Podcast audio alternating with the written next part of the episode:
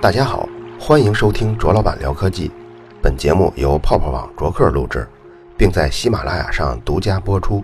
想收听往期内容，可以下载喜马拉雅 APP，搜索“卓老板聊科技”并收藏。也可以关注同名的微博和微信公众号，在那里还有我制作的其他精彩节目。今天公司举行了一个健康的培训，我也去听了听。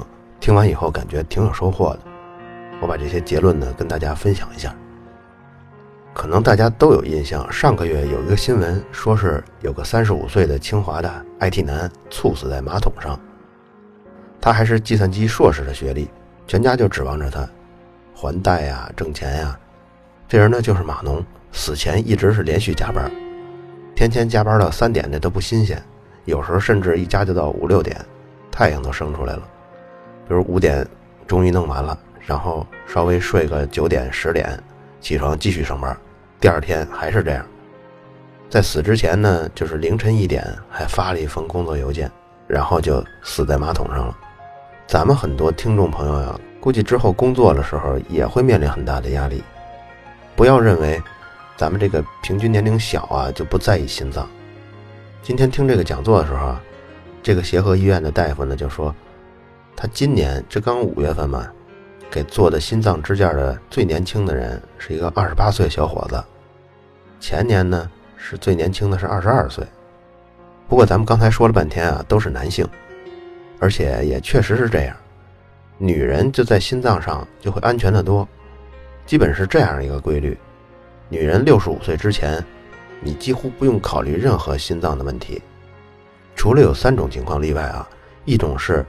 你是女性啊，甲状腺有问题，或者你长期抽烟，或者是你切除了卵巢跟子宫。除了这三种情况以外，女性在六十五岁之前，你就踏踏实实的，比男性安全太多了。但男性呢，就是四十岁正当年就发生了心脏问题，一点都不稀奇。现在的大气对血压、对心脏的恶劣影响，比咱们大家想象中的还要大。心脏问题啊，往往是猝死。猝死的这一瞬间发生的，五到十秒内，啪就倒地了，然后浑身变凉啊，皮肤颜色都改变了，就几分钟的事儿。导致猝死有两种疾病，心脏跟大脑都会引起，但心脏病呢，先天性的疾病啊，它早早就能表现出来了。比如说这孩子小时候跑步打闹的时候胸疼，他就会早早表现出来。但是非先天性的心脏病呢，就是它就会导致猝死，而且没有什么征兆。比如说窦性心律过速，俗话说就是心跳太快了，这就是一种猝死的原因。这种猝死的状况看上去挺吓人的，一般就是突然啊的一声，然后又昏过去死了。当然这也是死亡最快的一种疾病了，病人死前就没有什么征兆，然后从开始难受到死亡只有五到十秒的时间，但这几秒钟是很痛苦的，之后之后当然是什么痛苦也没有了。这种是一个什么感觉呢？你喝咖啡喝过量的时候的感觉。我说的过量啊，就是那种雀巢速溶的那种咖啡，你一下兑十勺十大勺，然后一次全喝了。喝完了以后啊，你的手就会止不住的哆嗦，然后你眼睛就不知道往哪看，就那种感觉，你就控制不住自己了。这种感觉就多少和心跳过速前的那种感觉有一点像。其实呢，就是咖啡啊兴奋了你的交感神经，交感神经呢在刺激你的肾上腺分泌肾上腺素，然后加快心跳。只不过喝咖啡导致的心跳没有什么危险，只不过让你难受一会儿，因为毕竟这个这个劲儿会过去的，会被代谢掉的。而更多的心脏病造成的死亡呢，是冠心病造成的。什么是冠心病呢？就是冠状动脉的心脏病。这个心脏啊是给其他器官供血的源头，但心脏自己也是器官，谁给它供血呢？那就是心脏自己给自己供血。它自己啊从自己输出的那个管子上啊，再导出来，再插到自己身上，这样就给自己供血了。给心脏供血的一共是三个主要的血管：左前降支、左回旋支跟右冠状动脉。只要是这三根血管啊出现不同的堵塞，那就是冠心病。既然说是堵塞了就算冠心病呢，那就要看堵到什么程度。从婴儿开始，血管壁就开始出现粥样的硬化，慢慢的积累。比如说到二十五岁时候，这个血管壁上有百分之三的斑块；到三十五岁的时候有百分之十五的斑块；七十岁时呢有百分之六十的斑块；九十岁时候有百分之八十的斑块。所以人们只要能维持符合你年龄的这种斑块程度呢，就是正常的。有一些习惯可以让斑块的进展程度啊超过你的实际年龄，比如说糖尿病，当然这个咱们这个听众年龄层一般很少有。还有高血压，这个估计有，有一些很胖的人就有。这怎么算高血压呢？就是在你完全安静的情况下，你任意测两次血压，高压只要大于一百四，低压只要高于九十，只要其中一个高过了，那你就属于高血压。最后呢，就是家族史。当然，就是遗传因素，这个占比是非常大的。那有些人呢，他担心，他说我爷爷八十多岁的时候冠心病去世了，这个怎么办呀？家族史吧？其实这不是，这你不用担心，因为谁到了八十岁啊都有冠心病。咱说这个家族史呢，是指这个年轻时候的冠心病人，比如说五十岁前他因为冠心病去世的，直系亲属有好几个是这样的，那这都是不利的基因因素，你就要格外注意了。在咱们听众中啊，因为男性为主啊，所以我想吸烟可能是一个问题。如果从抽烟跟喝酒任选其一，比如说你必须就选一样，那哪个对冠心病造成的影响比较低呢？没错，是饮酒。其实很多研究中都证实了，饮酒对寿命啊几乎没有什么影响。等一下，咱们说的是饮酒啊，可不是说酗酒。你要是酗酒，那怎么都不好，尤其是伤害肝。那比如说你每顿都要喝点的这种习惯，跟每天都要抽几根的这种习惯，实际上是相对应的。但面对这两种习惯来说，抽烟的危害远远大于喝酒的。抽烟呢，尤其是对四十岁以上的男性，损坏尤其大。他年轻时候还可以仗着一些身体的恢复机制来弥补，四十岁以后就跟不上了，补不了了。不过你要去医院呢，心内科大夫一般都建议病人不喝酒。这一个是从治疗效果上看的。作为大夫来说，他虽然心里头清楚，说饮酒对健康的影响不是很大，但这病人本身就是个酒鬼，怎么办呢？那他就忍不住。你跟他说可以喝酒，那他喝得更欢了。量大了以后呢，就会毁掉肝。肝脏是血脂代谢的器官，如果肝脏坏了呢，肝脏出问题呢，就容易引起高血脂。高血脂跟冠心病是紧密相关的，间接上呢，喝酒也会影响冠心病。还有很多人啊，他不是喝到高血脂来引起冠心病的，然后才来到这个医院来看，他是直接就把肝脏喝坏了，这种就很麻烦，任何内科医生都不敢给你再开药了。就即便是那种，比如说感冒、扁桃体炎、拔牙时候需要用的一些抗生素，得了脚气，你只要肝坏了，连这些药都没法吃，所以你整个任何病都没法控制了。长期吸烟的人呢，最后就是两个后果。不是肺癌就是冠心病，至于你是五十岁得呢还是六十岁得呢，那就看你具体抽烟的程度了。而且抽烟对女性的伤害比男性还大，男性还有漏网之鱼，比如像张学良那样的，但女性长期吸烟，一个跑掉的都没有。张学良那个算什么呢？他其实算基因好命好。目前医学界可以通过基因测序来诊断的这种遗传病一共有十几种。现在一些研究机构跟大医院都可以做这种基因检查了。不知道大家记不记得一九九零年啊？当然那会儿可能有些咱们听众还没出生啊。一九九零年左右开启的那个人类基因组计划吧，当时是美英法德日还有咱们国家的科学家共同完成，一共是四万个基因，三十一个碱基对做测序。这个计划呢，跟曼哈顿计划、跟阿波罗计划并称为人类的三大计划，一共做了十五年的时间。那次测序之后，我们现在才能做基因检测。二零一五年的时候，你要做这一个基因检测，价格已经可以降到五千到七千块钱了，这一般人已经可以去做了。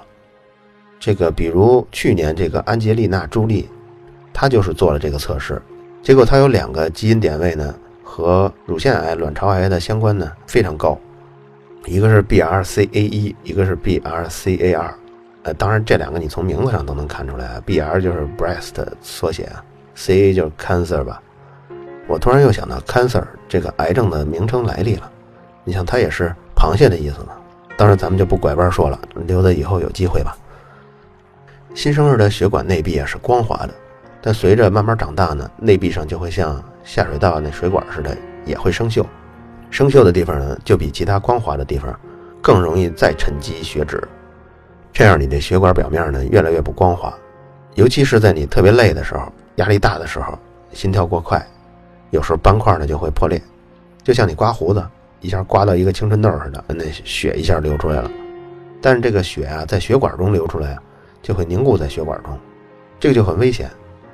给心脏供血的三根血管最宽的地方就是四毫米，一旦形成了一个小血块，很快就会堵塞。一旦形成了堵塞，比如说小血块堵死了，这时候你吃什么药都白搭。阿司匹林啊、硝酸甘油啊、速效救心丸、丹参滴丸，尤其是最后两个，这个速效救心丸跟丹参滴丸，如果你说这么有效的药，怎么其他国家不用啊？治病救命。哪儿管你是中医西医呀？能救命什么都吃。为什么欧美发达国家没有？其他病当然也一样。人家跟咱们是不同的物种吗？也不是，咱们都是人类。咱们基因组测序对谁都是有效的。怎么到咱们这是灵丹妙药？人参、灵芝、冬虫夏草、鹿茸，其他国家没人用？难道是他们求生欲望没我们强烈？肯定不是，原因就是一条，根本没用。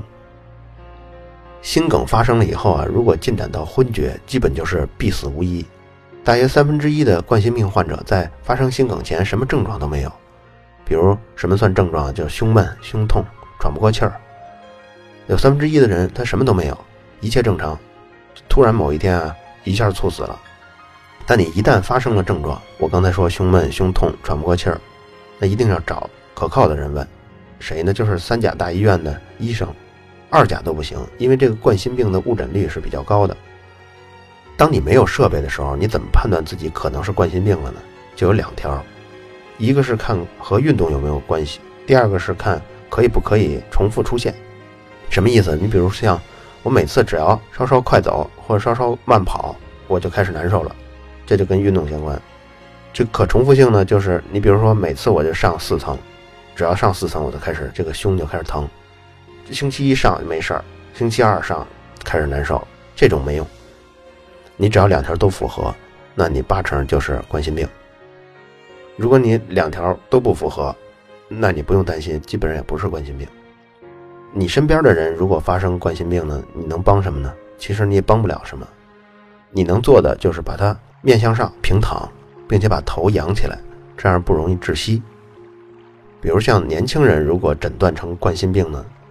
往往医生会建议你，首先不吃药，先调整你的生活方式，比如像规律的运动，少吃盐，少吃花生油，把花生油换成橄榄油，减少疲劳，这样维持三个月以后来评估，看看如果你这三个月里也没有其他不舒服，那可能就不用吃药了。但是这不用吃药是暂时的啊，如果你呢一直能维持这样的状态，然后你这个用药物治疗冠心病的这种方式可以一直推迟。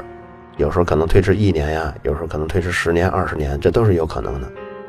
咱们年轻人运动呢，平静的时候，假如是一个数值，一般在最剧烈运动的时候啊，心脏可以承受平静时候的心跳的速度的二点五倍。那中国人呢，从这个锻炼量来说啊，是严重的不足，一般是建议七天里有五天有一个小时到一个半小时的运动。但咱们现在年轻人呢，三十岁的运动量跟美国七十岁老人的运动量其实差不多的，所以咱们面临的冠心病风险就更高。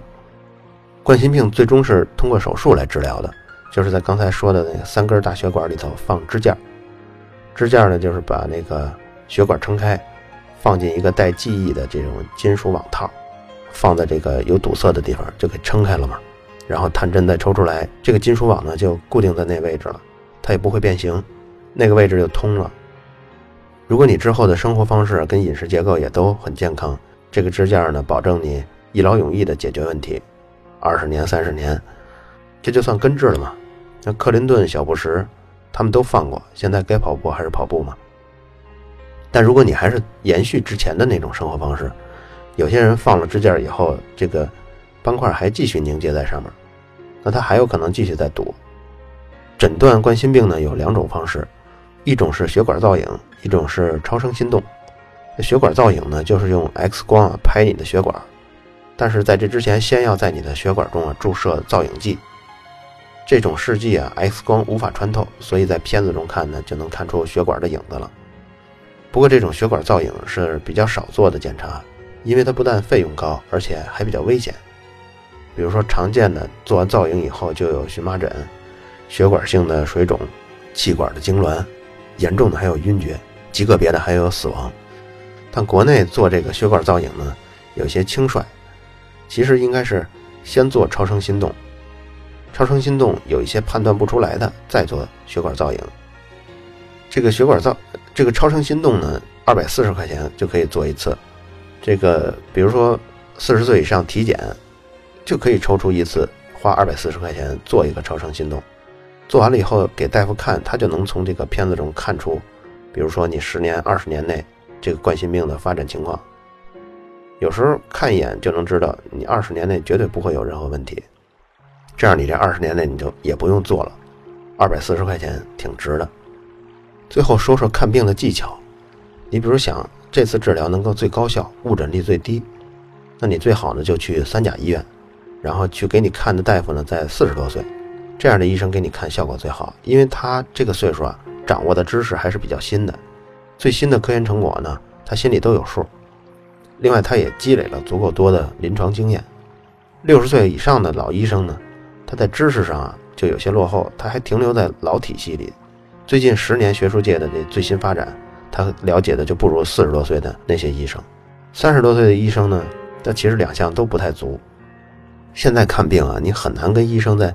病的细节上有什么交流，尤其是一些小病，他每天你说要看六十个病人，恨不得一百秒内就把你这事儿解决完。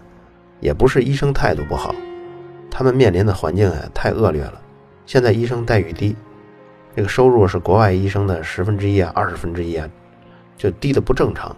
而他们付出呢又特别大。前几天我还听到一个麻醉科的笑话，说这一个病人要手术，手术前不是要打麻醉吗？他这是全麻。